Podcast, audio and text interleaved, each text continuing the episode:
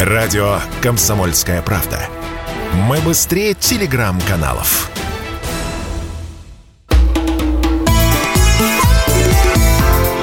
«Национальный вопрос» студии ведущие программы Андрей Баранов. Здравствуйте, и Елена Афонина. Да, сегодня у нас э, будет тема, которую мы разделим на две части. Чуть позже поговорим про э, украинские учебники по истории, но я думаю, что вы поняли, почему, собственно, мы решили затронуть эту, тему. Если нет, то я объясню.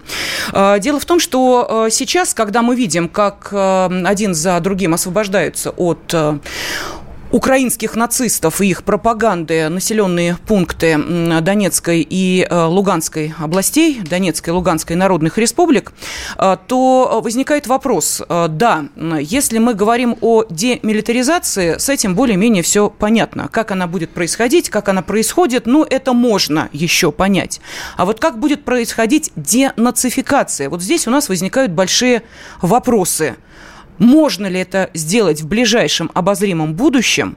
Как должна проходить вот эта очистка сознания от нацистской пропаганды? И самое главное, а сейчас-то что происходит э, в тех городах, в тех населенных пунктах, которые, например, в результате нашей специальной военной операции э, практически не поняли, что такое э, артиллерийские атаки украинских военных. Проще говоря, были э, красиво, э, легко ну, без боя. взяты. Собственно, да? речь идет вот о чем. Мы все эти годы говорили, повторяем, и, в общем-то, это так и есть, что Россия, русские и украинцы – это один народ, по большому счету. Сейчас, как показал первый месяц нашей спецоперации, за эти 8 лет, с 2014 года, подросшее молодое поколение а, настолько было пропылено, значит, или пропылесосано, кому как угодно, э, их мозги вот этой вот э, пропагандой, что люди просто не хотят воспринимать реальное. Они считают, что у русских то ли одна хромосома лишняя, то ли ее не хватает.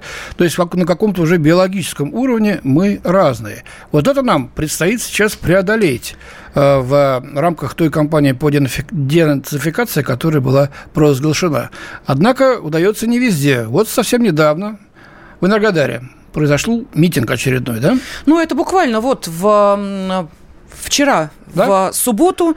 И, эм, собственно, с чем были связаны вот эти протестные настроения, объяснил э, начальник Энергодарской, эм, Энергодарского межрайонного управления милиции подполковник Алексей Селиванов. На одной из площадей города Энергодар состоялся проукраинский митинг который был прекращен волевыми действиями правоохранителей. Почему? Митинг собрался не просто так. Митинг собрался на третий день после системной и организованной раздачи гуманитарной помощи, раздачи продуктовых наборов нуждающимся категориям населения города Энергодара и окрестностей. Дело в том, что с каждым днем тех, кто обращается за продуктовыми наборами, становится все больше. Раздачи становятся все более массовыми. В них участвуют военнослужащие Росгвардии и казаки э, из числа казачьей дружины местной города Энергодар. Естественно, эта картина раздражает украинский режим.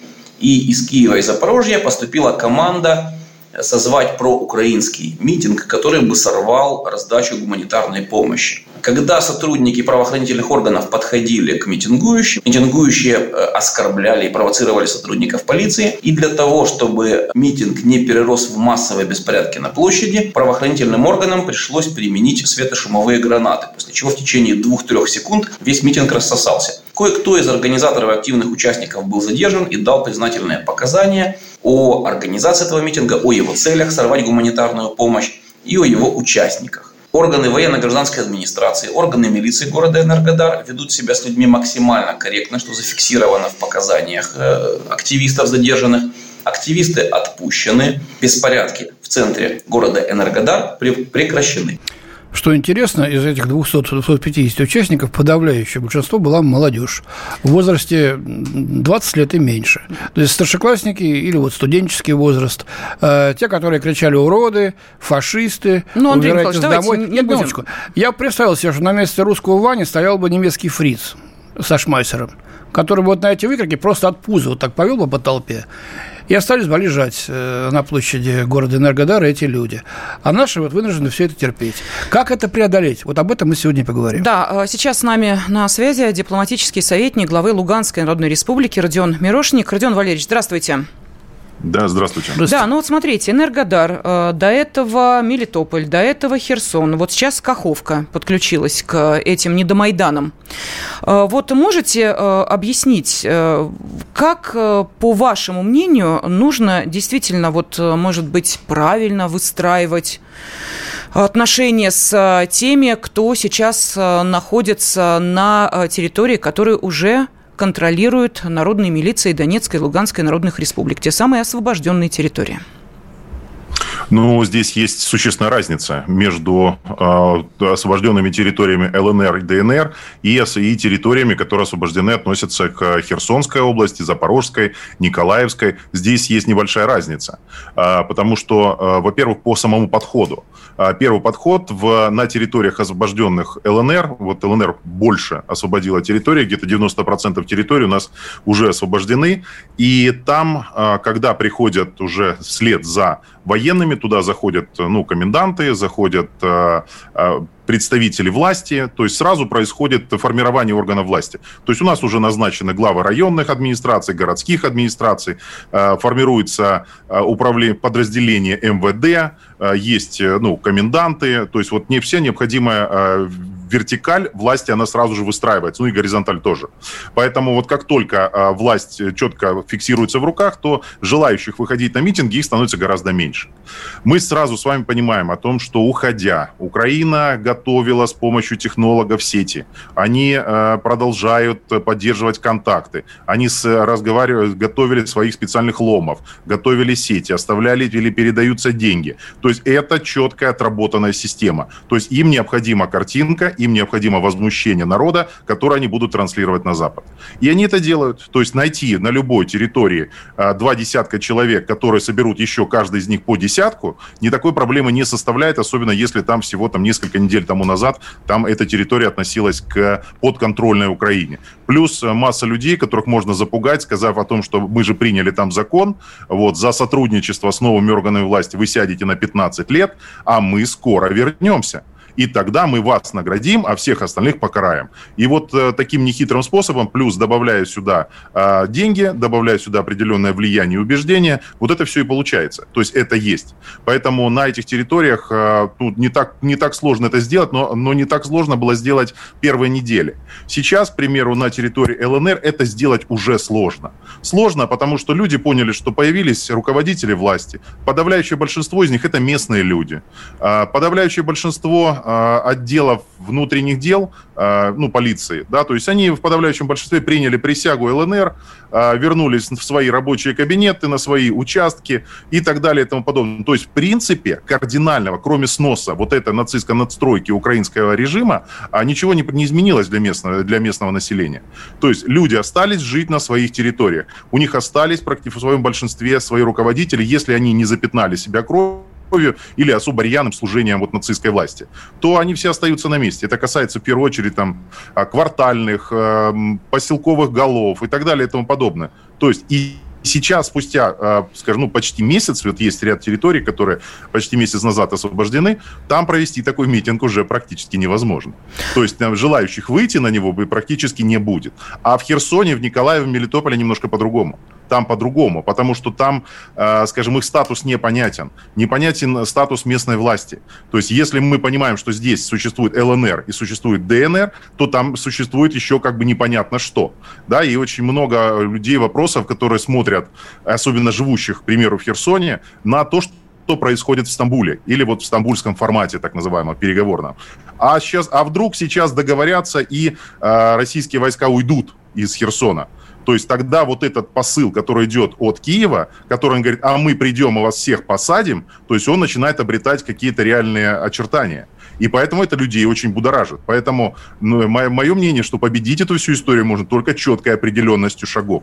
То есть эта территория никогда не вернется больше под контроль украинской власти. Там должна появиться военно-гражданская администрация, и там должен решаться как можно быстрее вопрос о том, кому относится эта территория. Я считаю, что наиболее прозрачный и простой вариант – это реальное присоединение к Российской Федерации, то есть потому что от Херсона до Крыма там рукой подать, и уж к херсонцам объяснять, как работает Россия в Крыму, ну уж точно не надо. То есть там ну, буквально в течение нескольких недель наступит порядок, и там никаких желающих идти митинговать просто не будет. А вы не обольщаетесь, извините, конечно, я так э, прямо, может быть, грубовато спрашиваю, потому что тоже говорили, будут встречать цветами, что херсонцы проголосуют за то, чтобы, так сказать, перейти под лоно России. Потому что мы видим, что, собственно говоря, особого, особой-то радости не видно. Тем более в тех городах, которые были взяты без боя. Те, которые не видели, что там творили нацики, закрываясь как живым щитом, э, значит, мирным населением, э, дома не разрушены, э, вот они позволяют себе подобное. Пойдут ли Херсон, жители Херсонщины вот на то, чтобы изменить свою судьбу? Ну, у нас остается буквально минута. Родион Валерьевич, давайте вы тогда на этот вопрос э, ответите после да, небольшой паузы. Так. Дипломатический советник главы Луганской Народной Республики Родион Мирошник остается с нами на связи. И дело в том, что мы действительно решили затронуть этот болезненный сейчас вопрос по одной простой причине, что по некоторым данным, э, сейчас мы этот вопрос тоже Родион Валерьевичу зададим после паузы, по некоторым данным есть э, в числе беженцев и те, кто сейчас э, находятся уже на территории, ну, например, Донецкой Народной Республики, в городе Донецк, и пользуясь тем, что мужчины донецкие сейчас на передовой, на фронте, да. устраивают там такие местные маленькие провокации, мол, типа женщины, оставшиеся отпор дать не могут, а поскакать по Донецку с воплями, ну, какими воплями, понятно, я сейчас их цитировать не буду, это уже становится э, некоторой практикой. Поговорим так это или нет, через перерыва. несколько минут обсудим. Радио «Комсомольская правда». Никаких фейков, только правда.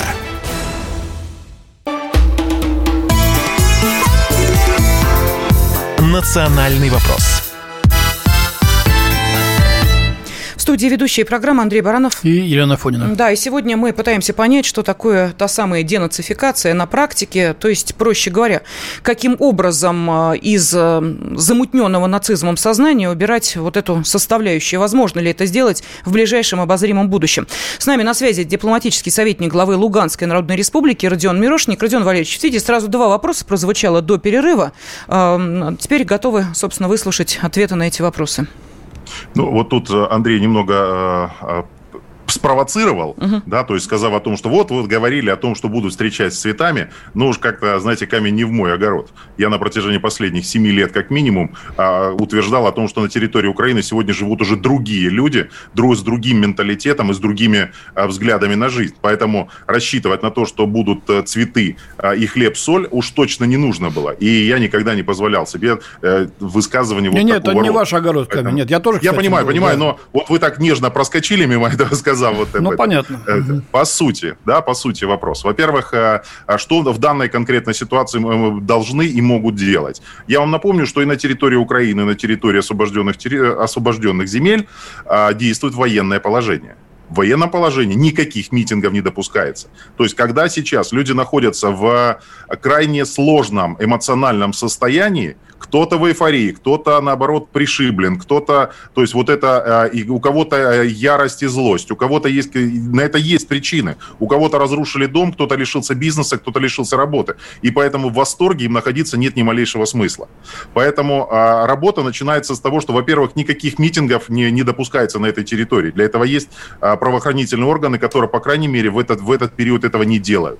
Во-вторых, решаются главные вопросы, которые касаются а, социально-политических политических настроений. То есть люди должны иметь еду, люди должны иметь, э, постепенно восстанавливаться возможность ходить на работу, работать, э, не знаю, магазины, аптеки, э, школы там, и все остальное, то, что можно запустить в мирной жизни, то, что должно начать работать. 95% проблем в связи с этим будут сняты. Как только заработает нормальная, нормальная жизнь, нормальная инфраструктура города, 95% проблем снимется. Останется, по сути дела, только главный вопрос людей абсолютно упоротых, которые говорят, нам важно не, не защита наших гражданских прав. Политических прав. Нам важно а, чтобы мы были Украиной, нам важно подчиняться Зеленскому, нам важно а, устремление в ЕС и в НАТО. Вот их останется определенное количество, а не их насущные потребности. И вот с этими людьми уже нужно будет работать иначе. То есть те, кто преступники, они должны ответить за свое, а те, кто а, вот действительно имеют такие убеждения, но никоим образом не нарушали закон, они имеют право на свое мнение. Но, скажем так, они его должны выражать не тем образом, которое, скажем, ставит под, под, под удар вообще режим, который работает на этих территориях.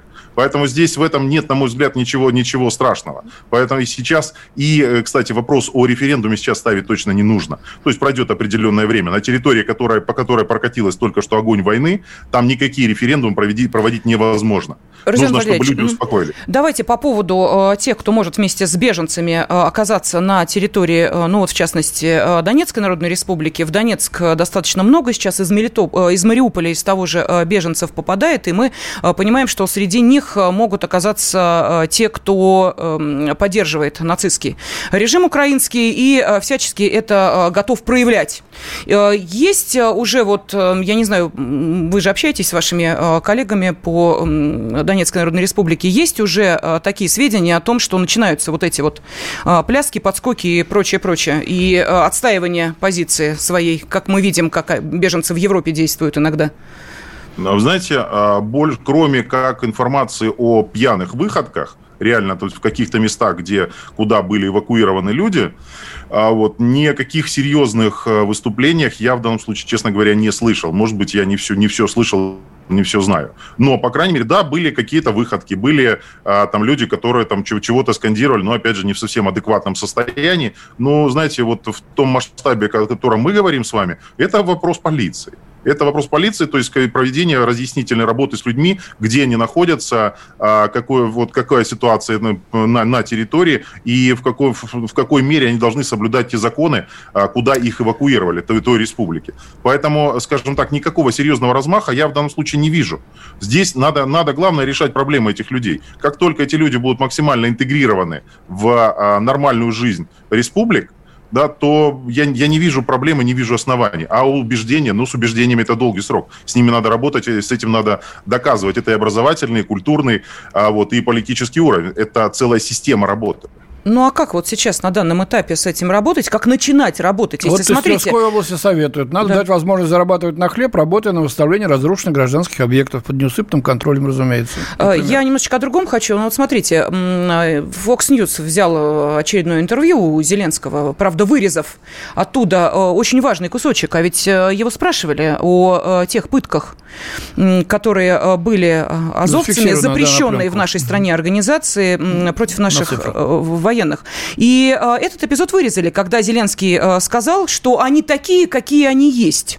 Но за то, что мы видим, э, что мы видим сейчас. Вот э, после того, как э, наши э, военные э, покинули, э, покидают э, территорию около э, Киева, вот э, провокация, которую сейчас устраивают, э, в, применяя ее в Буче, да, в, в том населенном пункте, который наши военные вообще и не занимали, собственно, о чем специальный корреспондент «Комсомольской правды» Александр Коц написал. Он был там, под Киевом, он весь этот месяц был там. Он говорит, Бучу не занимали наши военные, но не было нас там. Это был населенный пункт, где вот э, велись бои, не более того. Так вот, сейчас э, мы видим, какая провокация уже э, начинает э, правозащитная американская организация Human Rights Watch э, выяснять обстоятельства массового убийства украинцев, уже начинаются определенные институты задействовать. Ну да, украинская сребреница. То есть э, делаются такие аналогии, э, параллели с югославскими событиями.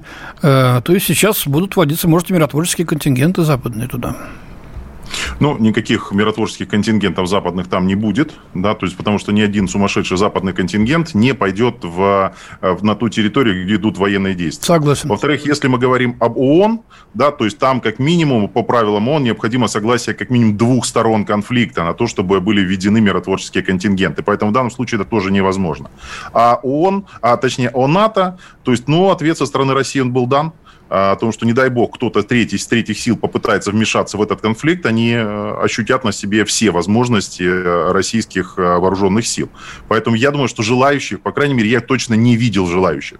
Вот кроме заявлений, деклараций и какого-то бряцания оружием где-то там далеко от линии соприкосновения, это да. А вот реальные шаги, реальные действия, то есть я, я бы не стал ну, вот, рассчитывать на то, что какие-то такие вещи могут произойти. Поэтому, знаете, а вот сейчас Э, э, на Украину работает огромное количество пиар-компаний. Американцы сами давали исследования. Более 150 фирм, э, плюс мейнстрим, крупнейшие международные каналы, которые работают и CNN, и Fox News, и там целый ряд медиа, которые, крупнейших медиа, они работают сегодня на эту поставленную задачу.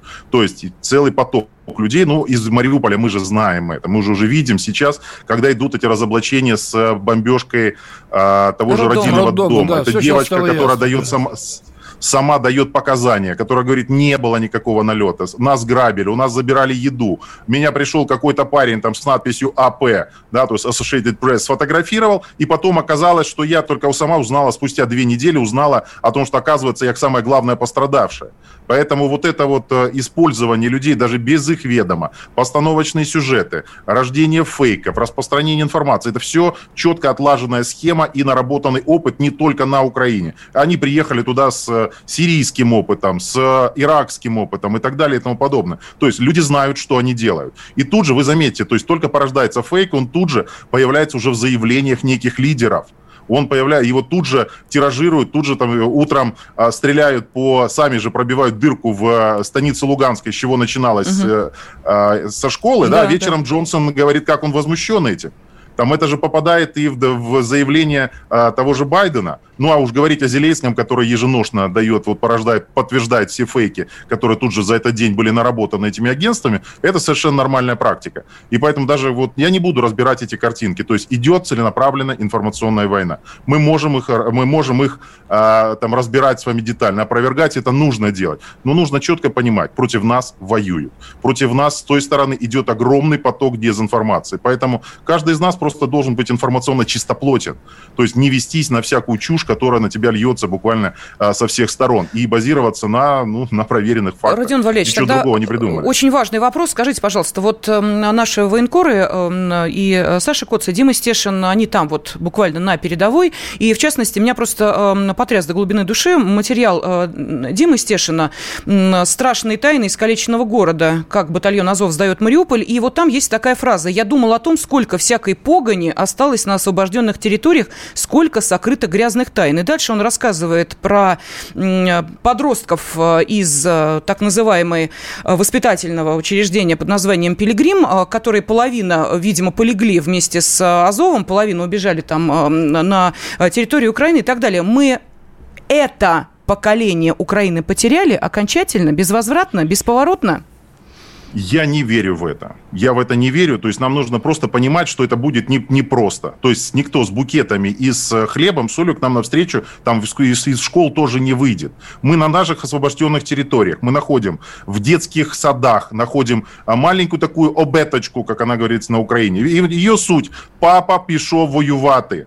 Мама пошла в тероборону. А Дмитрик, если маму убьют злые москали, то Дмитрик тоже возьмет автомат и тоже пойдет воевать за Украину. Как вы думаете, какое поколение будет из этих людей? То есть эти дети, они только идет формирование сознания, а в это сознание с ними никто не миндальничал. На них вылили весь этот ушат а, вот этой пропаганды и натянули на голову э, информационный Родион Валерьевич, колпак. давайте мы прервемся и продолжим через несколько минут. Радио «Комсомольская правда». Мы быстрее телеграм-каналов.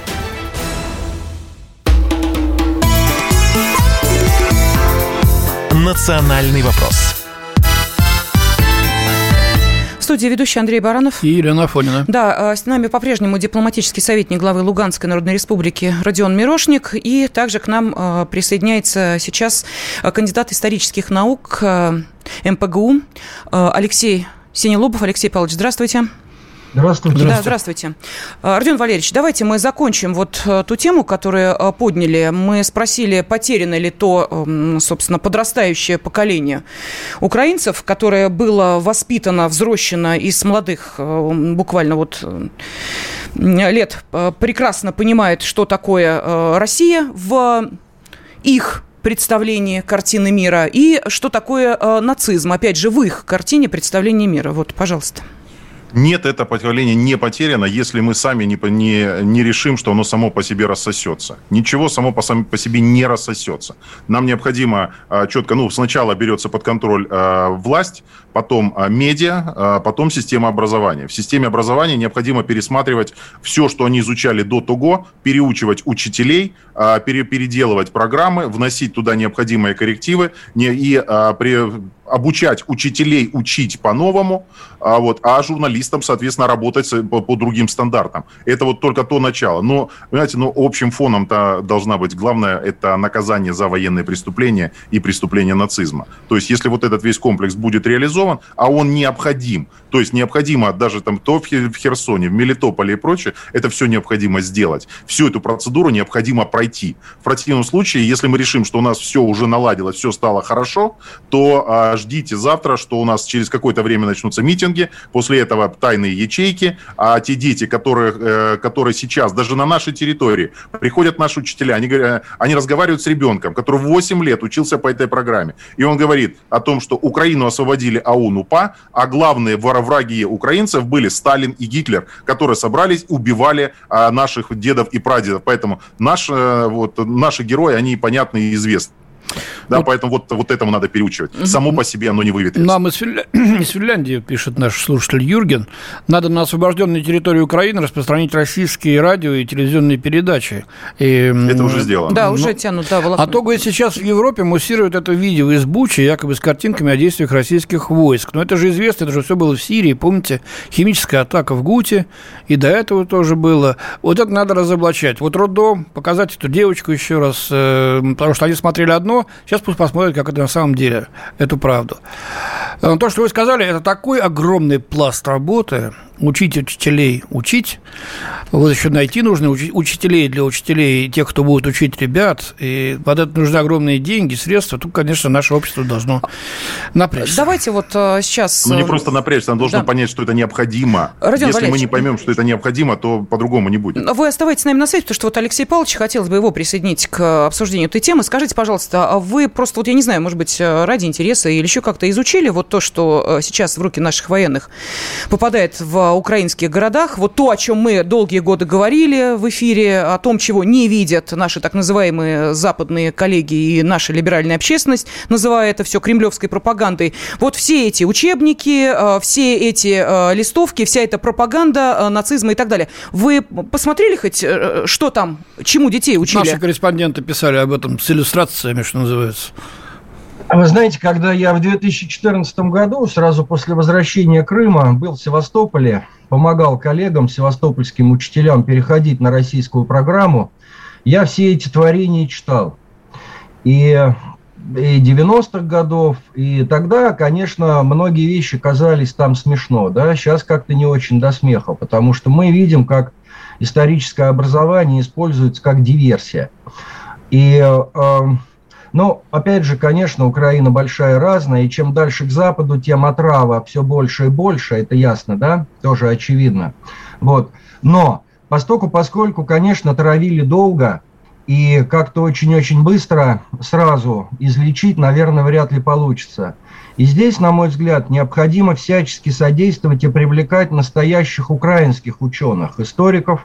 Э, такие есть. Вот. Есть, например, э, замечательный, блестящий советский, еще советско-украинский академик Петр Петрович Толочко, который постоянно выступал категорически против всех этих исторических извращений, э, концепция которого не, не то, что она там какая-то пророссийская или еще какая-то, она просто научно-фундаментальная. И он постоянно везде это заявлял.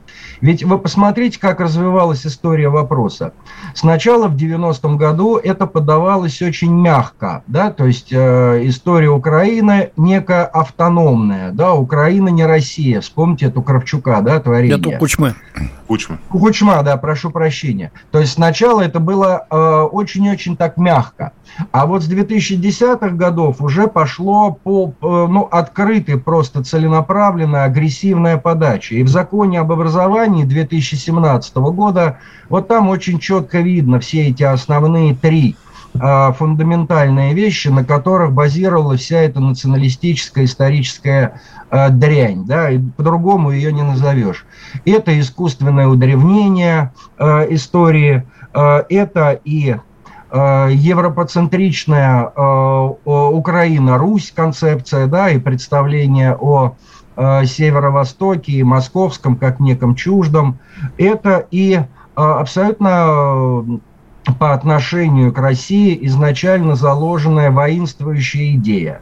И поэтому не случайно в качестве главных героев э, всей этой самостийности и всего прочего всегда выступают кто?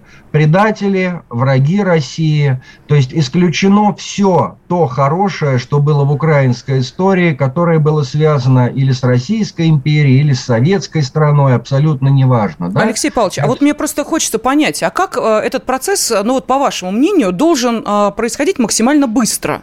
Вот э, приезжают учителя из России или, допустим, из Донецка, из Луганска, то есть те учителя, которым не надо объяснять, что такое нацизм, они все эти 8 лет прекрасно это на себе чувствуют, и их ученики тоже. А, и дальше детям дают другие учебники. Ну, это же, простите наверное, не так должно как-то происходить. Я просто понять хочу. Вот те самые дети, из, а, а, которые полностью под эмоциональным, под другим давлением всей этой пропаганды, они как, у них раз и глаза открылись? Или как это? Значит, во-первых, во-первых, давайте не будем недооценивать учителей. Я абсолютно убежден, что и Донецкий, и Луганский остались замечательные учителя, которые еще образованные и э, с остатками еще и советской системы. Поэтому здесь все зависит от от их уровня, конечно, нужно им помочь, это очевидная вещь. Но в учебниках, в учебниках, так работает особенность детской психики, мы э, не можем э, в учебниках переходить на какие-то там дискуссии научные и так далее. Это надо делать помимо этого. Это нужно снимать кинофильмы о зверствах националистов. Это нужно писать книги, распространять посредством культуры. Здесь, кстати, должно активно, должна активно включиться русская православная церковь, потому что все эти унята, все эти раскольники, это все подпитка, это все обслуга всей этой бандеровщины. Поэтому здесь совместные должны быть усилия. Но я абсолютно убежден, что при помощи, помощи нашим коллегам, учителям Донбасса, Луганска, у них все прекрасно получится. Это люди, которые живут, это люди, которые знают, это люди, которые с этой землей связаны. Ох. И поэтому здесь Здесь не нужно нам, вы знаете, на может расстоянии, быть, нам, может быть, нам на вспомнить... расстоянии себя, себя как-то лучше. Э, нет, просто надо помочь. Может быть, все. вспомнить послевоенные годы, когда на Западной Украине ведь то же самое было, переформатирование. Шли и ехали учителя, их, правда, так сказать, многих постигла страшная судьба от листых этих бандеровцев. А, но тоже ведь детям нужно было совсем по-другому представлять картину мира после того, что, так сказать, они э, себе вбили в мозги за время э, фашистской оккупации. Есть что добавить вот к тому, э, что сейчас безусловно? Без, да. Безусловно, есть. Э, там, э, во-первых, детям необходим, как детям, так и учителям, некий адаптационный период. Им необходимо вот то, что было за 8 лет, то есть, по крайней мере, какие-то базовые принципы, их необходимо вернуть. Учителей там не надо агитировать за советскую власть, это уж точно, по крайней мере, на тех территориях, которые сейчас, ну вот наши освобожденные, Херсон, а, Николаевская область, я надеюсь, Одесса, там не надо будет меня, ну, подчеркивать конъюнктуру, в этом нет смысла. А вот снабдить необходимым, а, необходимой методологией преподавания, объяснить, как а, работать с этими новыми учебниками, создать некий, э, вот педагогам нужно будет над этим поработать, адаптационный курс примеру, там, а, истории славянских государств или славянских народов, это крайне необходимо. Потому что, вот, к примеру, ребенок, который в восьмом, девятом или десятом классе, а извините, ему придется за предыдущие, за следующие полгода очень многое переобъяснить. А опять же, вот, э, уважаемые коллеги, а вам придется принять к себе в гости на стажировку журналистов или радиоведущих, к примеру, города Херсона, а вот, или из там когда будет освобожден Старобельск или Краматорск. Да пусть вот, когда, чтобы они на вас уже посмотрели. Поговорим, подискутируем. Чтобы подели, поделились мнением, поделились тем, как вы работаете, научили, а, то есть подсказали исключительно профессионально. Их с нуля не надо учить. А вот, но снабдить необходимым инструментарием, пониманием а, процессов, это просто необходимо, жизненно необходимо. Родион Валерьевич, вы знаете, полностью бы с вами согласилась, есть не одно маленькое «но». И вот э, сейчас мы уходим на очередной перерыв, но я все равно об этом скажу, Алексей Павлович, это тоже и к вам относится. Вот смотрите, у нас здесь, в России, дискуссия о том, что в учебниках, например, истории, непозволительные некоторые вольные трактовки, которые по-прежнему в этих учебниках содержатся, они велись не один год. И буквально несколько лет назад вроде как было принято решение, да, надо все-таки задуматься о создании единого учебника истории. Задуматься надо было бы. Но даже если у нас в России э, есть некие вольные трактовки, мы чего тогда ждем от Украины? И как мы будем, соответственно, объяснять, что есть правда, а что есть ложь. Как воспринимать те или другие исторические события. Но ну, это, что называется, была реплика в сторону. А, после а, небольшого перерыва мы обязательно вернемся и продолжим обсуждение этой темы. Если тебя спросят, что слушаешь, ответь уверенно. Радио «Комсомольская правда». Ведь Радио КП – это истории и сюжеты о людях, которые обсуждает весь мир.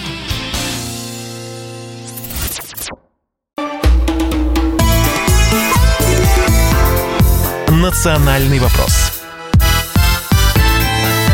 С вами ведущая программа Андрей Баранов. Елена Афонина. Дипломатический советник главы Луганской Народной Республики Родион Мирошник. Ну и также на связи с нашей студией кандидат исторических наук МПГУ Алексей Синелобов. Алексей Павлович, Родион Валерьевич, вы знаете, вот не случайно я сейчас э, затронула вот эту тему э, некой, эм, некого отсутствия понимания э, исторической эм, справедливости даже здесь у нас в России.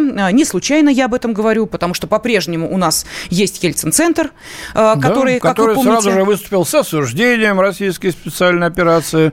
Вот, и как, так сказать, ни в чем не бывало, продолжает функционировать. Да, ну а накануне уж, по мнению многих, произошло вообще довольно странное событие, когда, давая интервью журналистке телеканала «Беларусь-1», ну, мы помним, да, вчера Россия и Беларусь, очередная годовщина нашего, так сказать, содружества. Так вот, пресс-секретарь президента нашей страны Дмитрий Песков на вопрос журналистки, совершенно нормальный вопрос, а как, собственно, вот относиться к тем, кто с началом специальной военной операции сбежал за границу. Вот какой ответ девушка получила. Э, я очень хорошо знаю Урганта, и он большой патриот.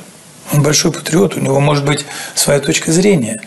Он ее не имеет права выносить, правда, на Первый канал. Но он этого и не делал. Здесь тоже не нужно, не нужно клеветать на роль людей, не нужно записывать их угу. э, в пятую колонну. Сидит напротив, мой пресс-секретарь. Он несет иногда такую пургу. Я сама смотрю по телевизору, думаю, чего он там рассказывает, кто ему это поручил. Но это уже э, не относится, собственно, к Вообще-то тому, интересно. что сказал пресс-секретарь. Большой это просто... патриот, но у него своя точка зрения, Прошу... которую он не может, так сказать, Андрей высказать. Михайлович, я просто объясню. Мы слышали да. президента, это просто его э, цитата, которую тут вспоминают в, что называется, подверстке к тому, что э, сказал э, Песков, э, и объединили это в такой вот ролик. А, он сейчас понятно. гуляет по социальным сетям. Ну, просто объединили две вот эти реплики, высказывания пресс-секретаря и э, из э, интервью президента нашей страны, эм, когда его Мы спросили про отношение к пресс-секретарю. Да. Ну, просто долго объяснять приходится, видите, тут Нет, у нас... мы сейчас с тобой почему э, вот этот пример взяли? А я объясню, почему. Потому что если мы здесь, э, в нашей стране, когда четко мы понимаем, есть какие-то, должны быть какие-то ориентиры, кто в данной ситуации враг и предатель, а кто э, является патриотом, мы даже сейчас э, несколько, ну, мягко говоря, находимся в сомнениях, когда нам начинают объяснять, что, оказывается, нет, это просто люди, которые что-то там недопоняли, убежали, а сейчас вернулись и будут возвращаться стройными торговыми колоннами, потому что в Израиле жизнь дорога. Особенно если э, нет возможности к твоим счетам подобраться, то она становится еще дороже. Ну, понятно. Вот там, тут нам и пишут, вот наши радиослушатели, может быть, пора сначала самих разобраться в наших собственных учебниках, а потом предлагать украинцам. Ну, вот мы зашли, так сказать, издалека, но это очень важно. Мы толком сами-то не разобрались. Есть ли концепция это у нас вот сейчас пере, переформатирование сознания, о котором мы сейчас говорили, молодых украинцев? Есть ли концепция такая? Алексей Принят ли какой-то план? Ну, давай, да, давайте я, я понял, да, куда вы, в какую сторону, угу. правильно, абсолютно вы сюда развернули. Дело все в том, что вот я не случайно назвал имя украинского выдающегося историка Толочка, потому что там фундаментальная наука. Я очень боюсь, что если борьбой с денацификацией в истории займутся какие-то назначенные наши историки, менеджеры, управленцы, то в данном случае э, мы одну гадость заменим другой, потому что, к сожалению, у нас тоже есть этот э, э, великорусский шовинизм и многие-многие прочие вещи. Не думаю, что это правильно. Здесь в первую очередь все-таки должны работать специалисты, в первую очередь историки, фундаментально знающие историю вопроса, историю Древней Руси с разных сторон. А, конечно, навязывание вот этой вот охранительной уваровской православия самодержавия народность, которая сегодня пропитана наша учебная литература, это тоже, конечно, не, не очень хорошо, и это тоже очень-очень плохо. Но в данном случае все-таки основная задача заключается в чем? Основная задача заключается в том, что необходимо вычистить нацизм, который наносит страшнейший вред – как украинцам, так и русским и многим другим, проживающим на Украине. Поэтому вот в этом основная задача. Угу. Вот э, поймите в чем вещь. Вот история России ведь в украинских учебниках, она изучается в контексте всемирной истории. Мы там в учебнике седьмого класса всплываем между Чехией и Османской империей, там где-то, понятно, да? Вот. И поэтому, конечно, нужно перестроить. Конечно, нужно вписывать и нашу общую древность, потому что киевские князья – это такие же наши князья сейчас. А великая новгородская древняя культура – это такая же э, великая культура для современного украинца. Вот о чем нужно говорить. То есть нужно в данном случае камни собирать. Мы многие десятилетия их разбрасывали и там, и там. И вот сегодня это необходимо делать. И на основе, разумеется, первую очередь гуманных ценностей, нравственных ценностей, и на основе, в первую очередь, интернационализма. Понимаете, любой национализм, любой национализм, он, он разрушает. Родион Валерьевич, что скажете? Давайте вот э, сначала, как вы, собственно, оценили вот эту реплику пресс-секретаря президента? По ну, поводу знаете, я на, на, на самом деле я все-таки все-таки угу. все-таки я не включен вот в этот а, российский бомонд, да, для того, чтобы оценивать, а, кто из них, кто прав, кто виноват. Но а, я вам точно могу сказать, что когда идет военные действия и есть армия, у нее почему-то есть устав.